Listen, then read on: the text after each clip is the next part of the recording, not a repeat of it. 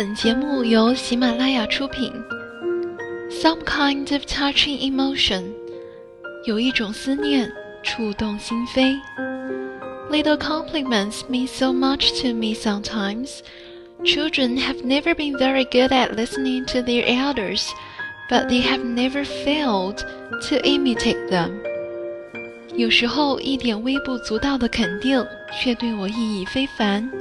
孩子们从来不会好好听长辈的话，可是他们从来忘不了模仿长辈。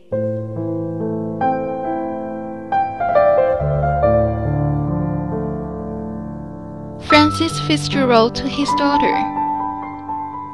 I don't think I will be writing letters many more years, and I wish you would read this letter twice, bitter as it may seem. You will reject it now, but at a later period, some of it may come back to you as truth. When I'm talking to you, you think of me as an older person, an authority, and when I speak of my own youth, what I say becomes unreal to you, for the young can't believe in the youth of their fathers.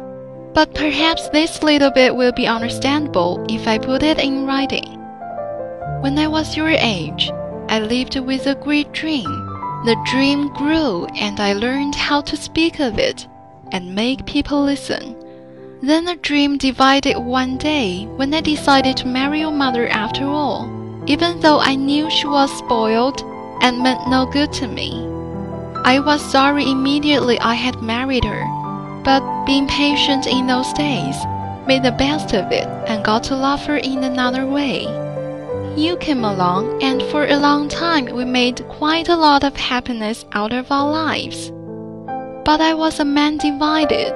She wanted me to work too much for her and not enough for my dream. She realized too late that work was dignity, and the only dignity, and tried to atone for it by working herself. But it was too late, and she broke, and is broken forever. It was too late also for me to recoup the damage. I had spent most of my resources, spirit and material, on her. But I struggled on for five years till my health collapsed. And all I cared about was drink and forgetting. The mistake I made was marrying her. We belonged to different worlds. She might have been happy with a kind, simple man in the southern garden she didn't have the strength for the big stage. Sometimes she pretended, and pretended beautifully, but she didn't have it. She was soft when she should have been hard, and hard when she should have been yielding. She never knew how to use her energy. She's passed that feeling on to you. For a long time, I hated her mother for giving her nothing in the line of good habit, nothing but getting by and conceit. I never wanted to see again in this world women who were brought up as idlers. And one of my chief desires in life was to keep you from being that kind of person, one who brings ruin to themselves and others. When you began to show disturbing signs at about 14, I comforted myself with the idea that you were too precocious socially, and the strict school would fix it. But sometimes I think that idlers seem to be a special class for whom nothing can be planned, lead as one will with them.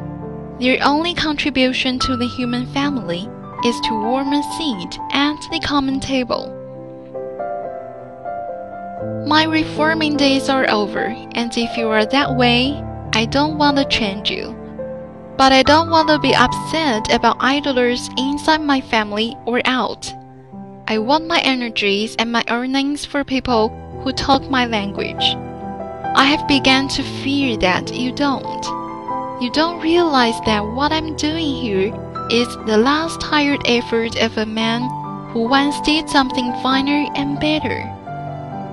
There is not enough energy, or call it money, to carry anyone who is dead weight, and I'm angry and resentful in my soul when I feel that I'm doing this.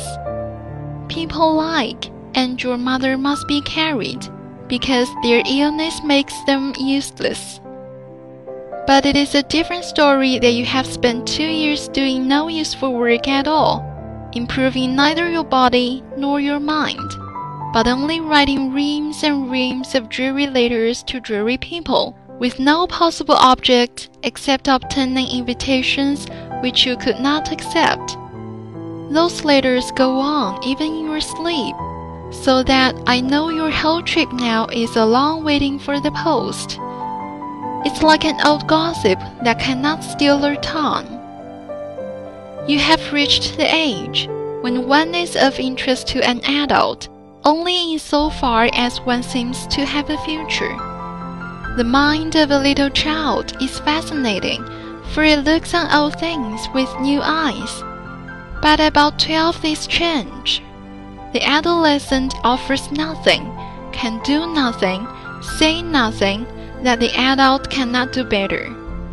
Living with you in Baltimore, and you have told Harold that I alternated between strictness and neglect, by which I suppose you mean the times I was so inconsiderate as to have TB, or to retire into myself to write, for I had little social life apart from you. Living with you in Baltimore represented a rather too domestic duty forced on me by your mother's illness. But I endured your top hats and telephones until the day you snubbed me at dancing school, less willingly after that. To sum up, what you have done to please me or make me proud is practically negligible since the time you made yourself a good diver at camp. In your career as a wild society girl, vintage of 1925, I'm not interested. I don't want any of it. It would bore me, like dining with the Reese brothers. When I do not feel you are going somewhere, your company tends to depress me for the silly waste and triviality involved. On the other hand, when occasionally I see signs of life and intention in you, there is no company in the world I prefer, for there is no doubt that you have something in your belly some real gusto for life, a real dream of your own. And my idea was to wed it to something solid before it was too late, as it was too late for your mother to learn anything when she got around to it. Once, when you spoke French as a child, it was enchanting with your odd bits of knowledge. Now your conversation is as commonplace as if you'd spent the last two years in the Corn Hollow High School, what you saw in life and read in sexy romances. I shall come east in September to meet your boat, but this letter is a declaration that I'm no longer interested in your promissory notes, but only in what I see. I love you always, but I'm only interested by people who think and work as I do and it isn't likely that I shall change at my age. Or whether you will or want to remains to be seen. Daddy. P.S. If you keep the diary, please don't let it be the dry stuff I could buy in a 10 franc guidebook. I'm not interested in dates and places, even in the Battle of New Orleans, unless you have some unusual reaction to them. Don't try to be witty in the writing unless it's natural, just true and real. P.P.S. Will you please read this letter a second time? I wrote it over twice.